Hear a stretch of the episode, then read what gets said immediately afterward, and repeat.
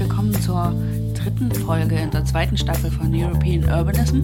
Diese Folge dreht sich nochmal um Women Mobilize Women, um die Konferenz im Mai. Und dieses Mal gibt es eine männliche Perspektive dazu.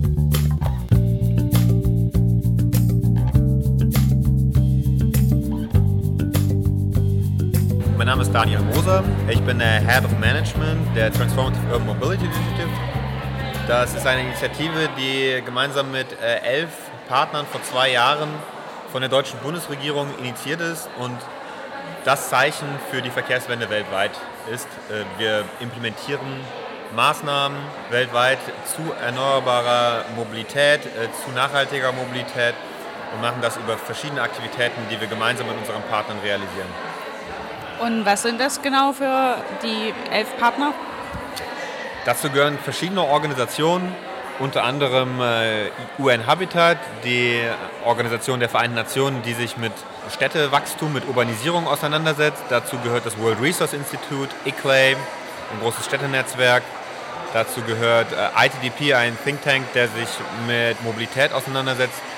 Wir haben das Who is Who im Grunde genommen der Organisationen, die sich international mit nachhaltiger Mobilität beschäftigen, bei uns in der Transformative Urban Mobility Initiative. Was genau ist das Ziel? Gibt es ein großes Ziel oder sind es eher Unterziele?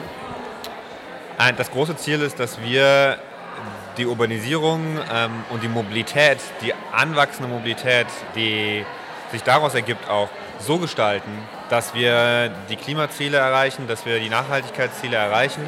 Und das bedeutet eben auch, dass wir die unnachhaltigen Effekte von nachhaltiger Mobilität möglichst stark abbremsen.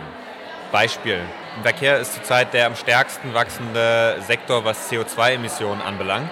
Wir wollen das ändern. Verkehr muss in Zukunft die CO2-Emissionen massiv senken. Und darum kümmern wir uns eben und insbesondere dort, wo es besonders wichtig ist, nämlich in den schnell wachsenden äh, Städten im globalen Süden, wo eben die Verkehrsnachfrage besonders schnell wächst. Was für Maßnahmen trefft ihr da genau? Also es ist ja immer unterschiedlich, was man genau braucht in welcher Stadt. Also es gibt ja welche, die sind schon relativ weit und dann gibt es halt eben gewisse Städte, wo noch nicht mal Stadtplanung an sich existiert. Das ist richtig. Tatsächlich ist es so, dass wir in allen Städten unterschiedliche Ansätze fahren. Es gibt da keine Allgemeinmedizin, um zu sagen, so wird nachhaltige Mobilität gemacht, sondern da muss, muss man in jeder Stadt gucken, wie sind da die konkret die Anforderungen. Mumbai und Addis Abeba sind einfach unterschiedliche Städte. Da kann man nicht mit den gleichen Lösungen hinkommen. Und wir bei TUMI, bei der Transformative Urban Mobility Initiative, machen das so, dass wir in drei Aktivitätssäulen arbeiten. Das heißt einerseits über Pilotprojekte, das sind kleinere Projekte, wo es um äh, Volumina von 200.000 bis ungefähr 1, 2 Millionen Euro geht. Also Pilotprojekte, wo es darum geht, dass wir zeigen möchten, wie sehen schnell implementierbare Lösungen aus, wie sehen innovative Lösungen aus, die sich dann auch über die Welt verbreiten können. Das sind zum Beispiel Bike-Sharing-Systeme, das sind innovative Plattformen, die Shared Mobility anbieten mit Unterstützung durch Apps. Und das sind eben auch ganz, ganz viele andere innovative Lösungen, wie wir Verkehrsplanung revolutionieren wollen. Das ist die erste Säule, Pilotprojekte. Die zweite Säule ist tatsächlich, und du hast es schon angesprochen, in vielen Städten gibt es gar keine Stadtplanung, auf der man aufbauen könnte. Das heißt, wir nennen es Capacity Development. Das heißt, wir wollen mit den Städten arbeiten, die Capacities zu entwickeln, so dass nachhaltige Mobilität möglichst gut umgesetzt werden kann. Und hier haben wir ein ehrgeiziges Ziel. Das heißt, wir möchten mit 1500 äh, Leaders zusammenarbeiten, mit 1500 Entscheidungsträgern in Städten weltweit, um diese Entscheidungsträger in die Lage zu versetzen, dass sie die Transformation in ihren Städten für eine nachhaltige Mobilität in Bewegung setzen können. Das ist unsere zweite Säule, also die Capacities in die Städte zu bringen, damit die Städte in der Lage sind, das zu tun, was Verkehrswende eigentlich bedeutet. Und die dritte Säule ist Financing. Hier geht es darum, dass wir natürlich auch äh, sehen, dass es eine große, große Lücke gibt in dem, was die Städte möchten, was die Städte machen wollen und in dem, was die Städte finanziert bekommen. Und wir möchten diese Lücke schließen. Und das heißt, dass wir jährlich eine Milliarde Euro in nachhaltige Mobilität investieren. Das sind größer volumige Projekte wie komplette ÖPNV-Systeme, U-Bahn-Systeme, Straßenbahnsysteme, die wir weltweit äh, in Städten installieren. Und diese Capacities, die ihr schaffen wollt, sind da diese Leader, wie weit seid ihr da? Wie viele habt ihr da schon? seitdem es Transformative Mobility Initiative gibt.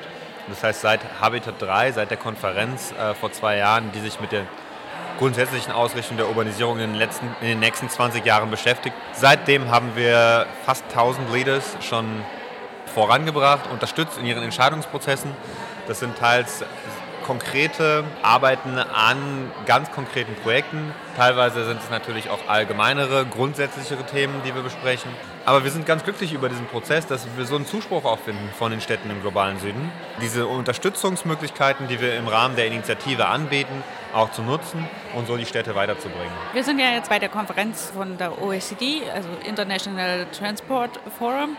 Und das hier ist die Women Mobilize Women Konferenz.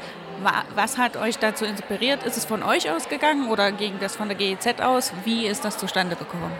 Das ist tatsächlich von uns aus gegangen und wir haben gesehen, dass wenn nachhaltige Mobilität geplant wird, insbesondere wenn sie von Männern geplant wird und der Transportsektor ist ein männlich dominierter Sektor, dann ist nachhaltige Mobilität auch häufig für Männer geplant.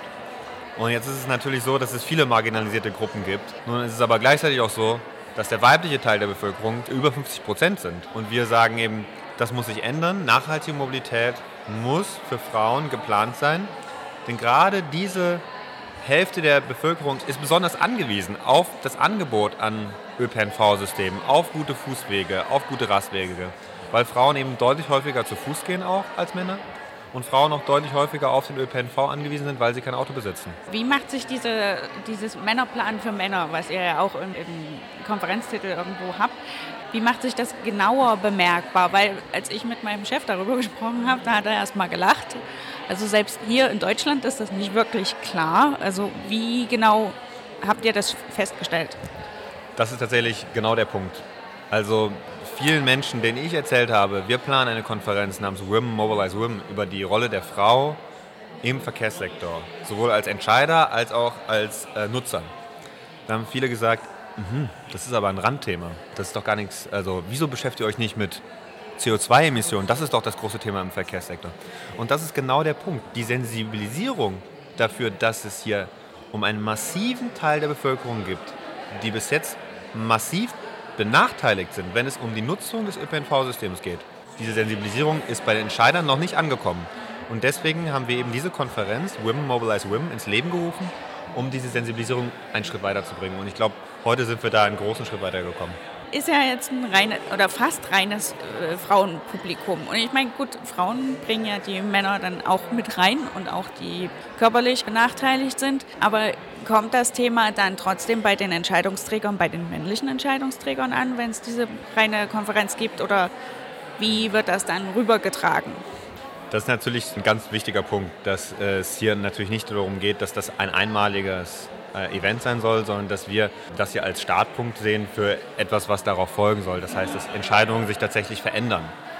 Und da haben wir verschiedene Ansatzpunkte. Zunächst einmal finden parallel hier in Leipzig zurzeit auch einige andere Meetings statt, wo es eher um äh, die Entscheidungen geht auf hochrangiger Ebene, wie soll die internationale Architektur für nachhaltige Mobilität in Zukunft aussehen.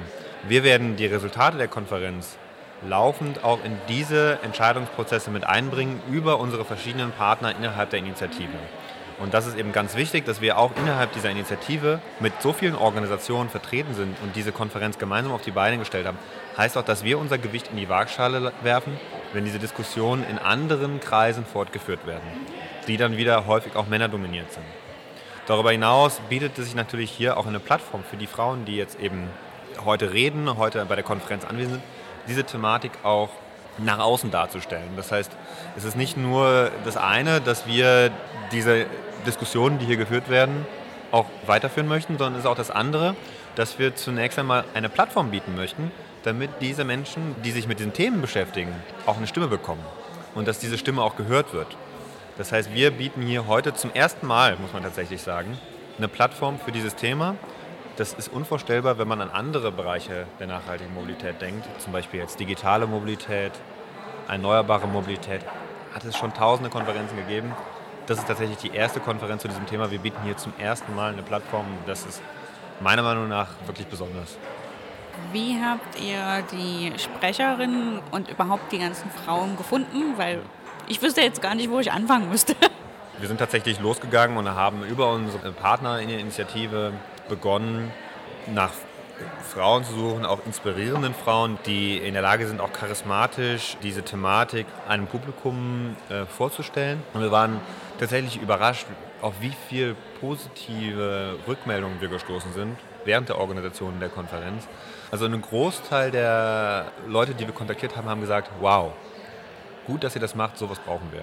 Und das hat dazu geführt, dass wir eben jetzt auch diese beeindruckende Ansammlung an äh, tollen Frauen da haben, die wirklich viele besondere Sachen schon im Verkehrssektor bewegt haben und die in der Lage sind, eben das auch auf eine Art und Weise rüberzubringen, die sehr persönlich ist. Was waren denn deine Highlights bisher? Gibt es da noch was, bevor wir zu Ende kommen? Also für mich persönlich gab es mehrere Highlights. Ich fand die Geschichte, die wir von der Sprecherin aus Mexiko gehört haben, besonders ergreifend in dem Sinne, also dass sie über ihr persönliches Erlebnis eben in der Lage war, zu verknüpfen, warum dieses Thema so eine große Relevanz hat.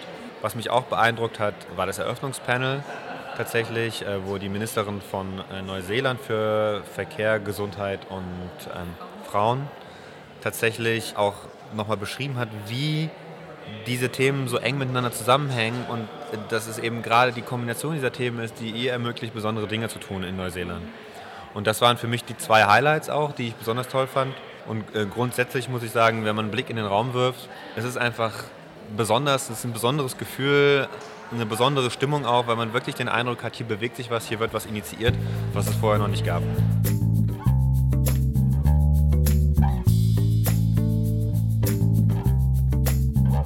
War European Urbanism. Mein Name ist Sandy Jeschke. Die Musik war wie immer von Erwin Schmidt.